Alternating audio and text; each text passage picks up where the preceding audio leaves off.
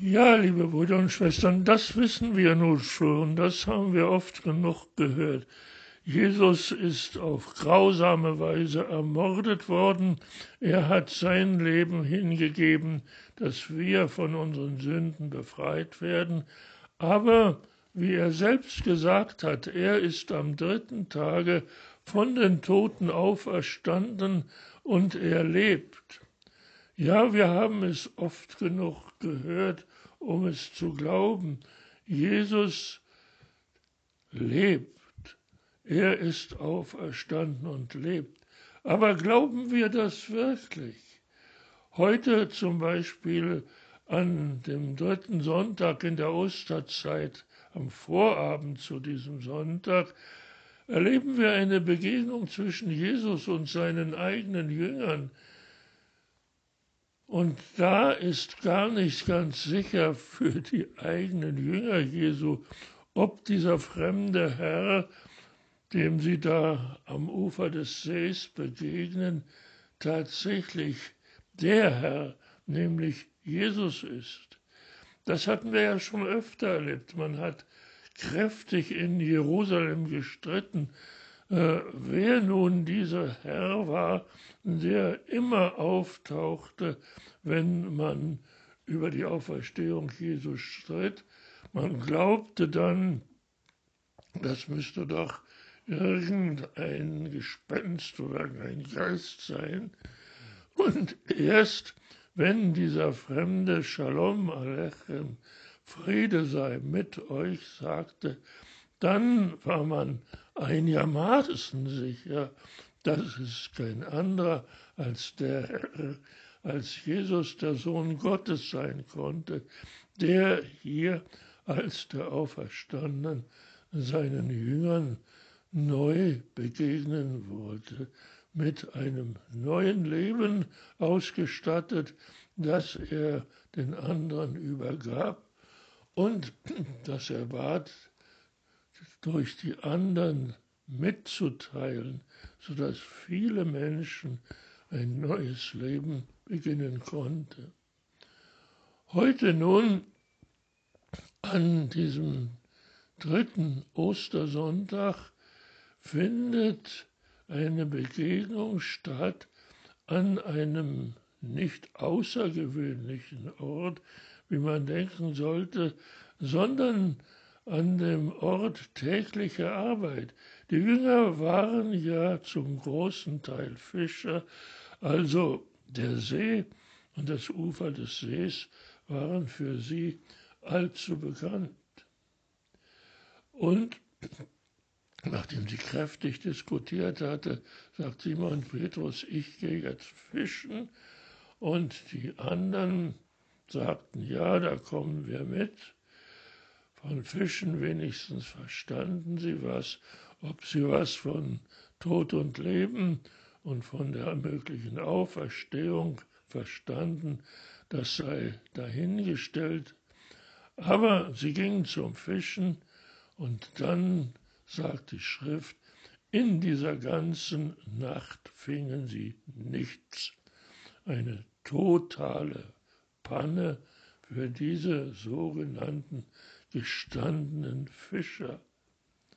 Aber am frühen Morgen, als es äh, schon dämmerte, sahen sie da am Ufer einen vollkommen fremden Mann kennen, der sich das Ganze offenbar betrachtete und der dann plötzlich sagte, werft doch mal das Netz auf der anderen Seite aus.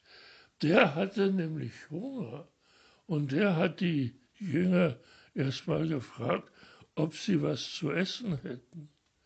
Und dann war es wirklich sehr schlimm für sie, dass sie sagen mussten, nein, weil sie die ganze Nacht nicht gefangen hatten.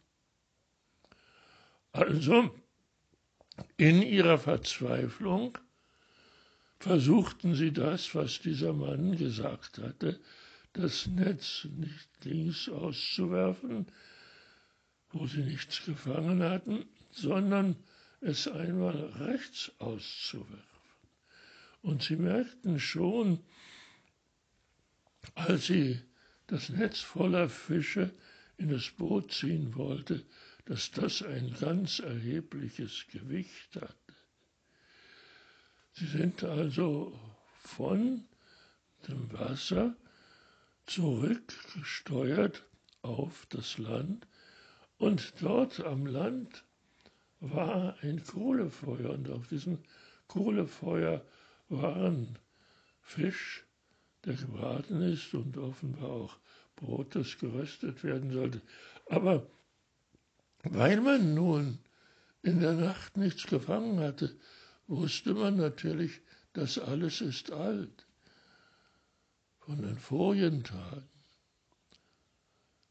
Und dieser Fremde, der sagte plötzlich, nehmt doch mal von dem Fischen, die ihr jetzt gerade erst gefangen habt.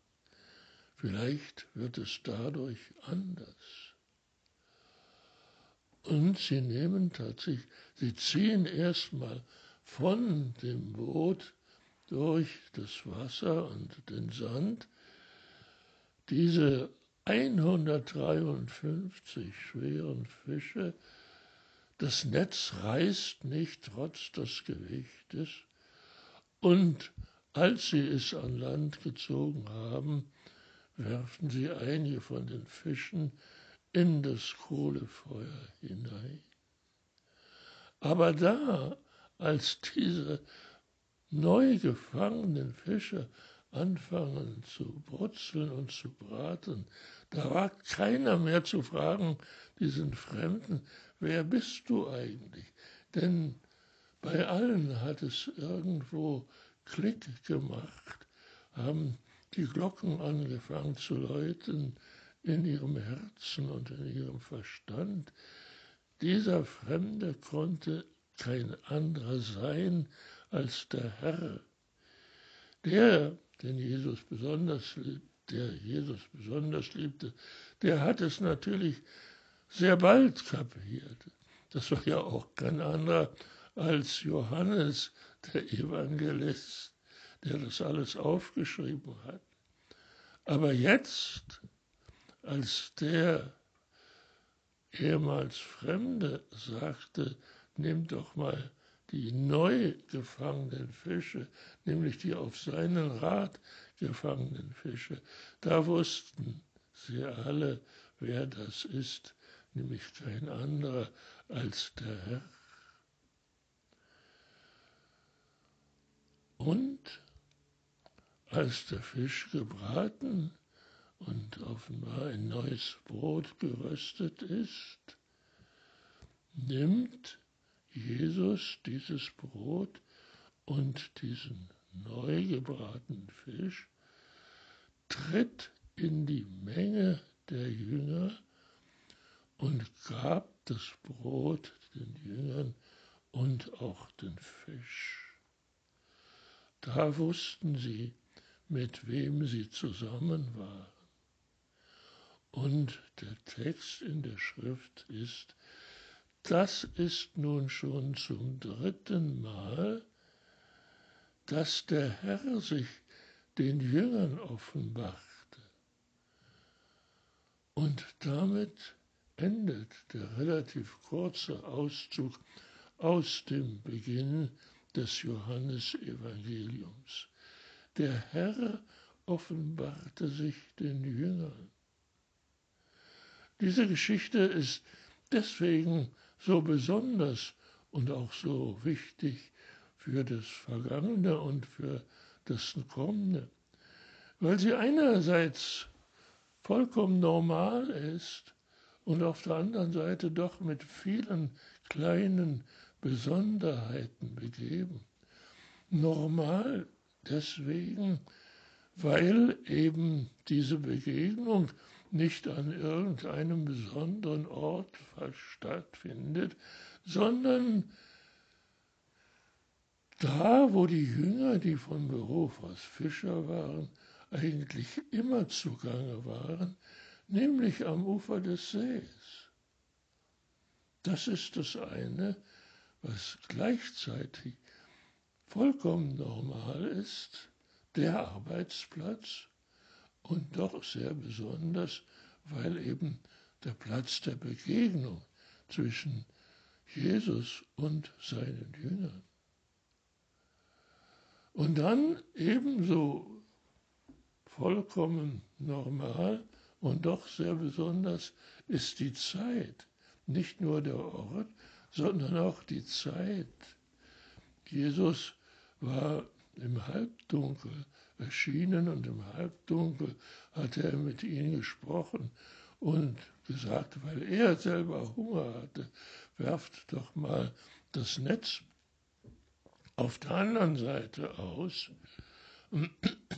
Und das war eigentlich zu der Zeit, wo die Jünger das Fischen gewohnt waren, wo sie selber rauszogen.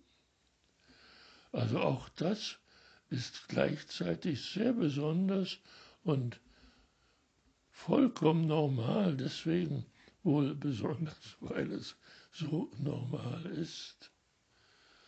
Und schließlich drittens wird der Neugefangene auf den Rat dieses Fremden gefangene Fisch wirklich das sein, was die Jünger jetzt brauchten, damit sie von der ganzen Panne der Nacht sich erholen konnten und gut essen. Aber dieses Essen, auch das ist gleichzeitig sehr normal und sehr besonders. Dieses Essen haben sie sich nicht selber von dem Feuer geholt, wie sie das wahrscheinlich sonst immer getan hätten. Nein, sie wussten jetzt, dass es Jesus ist, aber sie wagten den Fisch, der auf dem Feuer war, nicht anzurühren. Jesus ging hin, nahm den Fisch und das Brot, trat in ihre Mitte, war wieder ganz normal. Und das war in dieser Situation eben sehr besonders, trat in die Mitte der Jünger, reichte ihnen das Brot und den Fisch. Und da war es natürlich vollkommen klar für alle, das konnte nur der Herr sein. Der Text im Evangelium sagt auch kein Wort dazu, es wird nur gesagt, das war nun schon das dritte Mal an diesem dritten Ostersonntag, dass Jesus den Jüngern sich offenbarte. Der hat die also nicht suchen lassen und vielleicht, hoffentlich irgendwo und irgendwann den Herrn finden. Nein, er, der Herr, offenbarte sich den Jüngern. Und das war wirklich sehr normal und sehr besonders. Hier ist eine Begegnung zwischen den Herrn und seinen Jüngern. Hier kann man wirklich sehen, ob etwas Neues geschehen ist und noch geschehen wird oder ob eben nicht.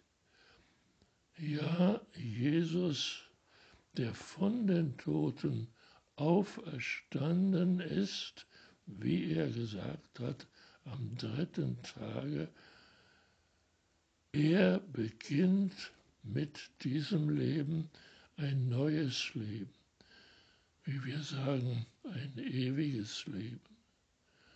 Und wenn wir bereit sind, das ebenso zu glauben wie er, dass Jesus wirklich ermordet und tot war, unseretwegen, um uns von den Sünden zu erlösen, dass er dann am dritten Tage wie er selbst gesagt hat, auferstanden ist.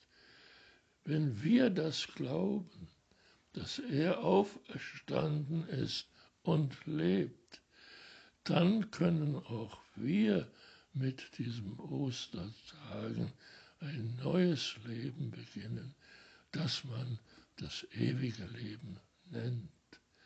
Und dafür dürfen wir danken, dass nicht nur ihm, sondern dass uns allen mit ihm etwas ganz Neues geschehen ist und noch weiter geschehen wird.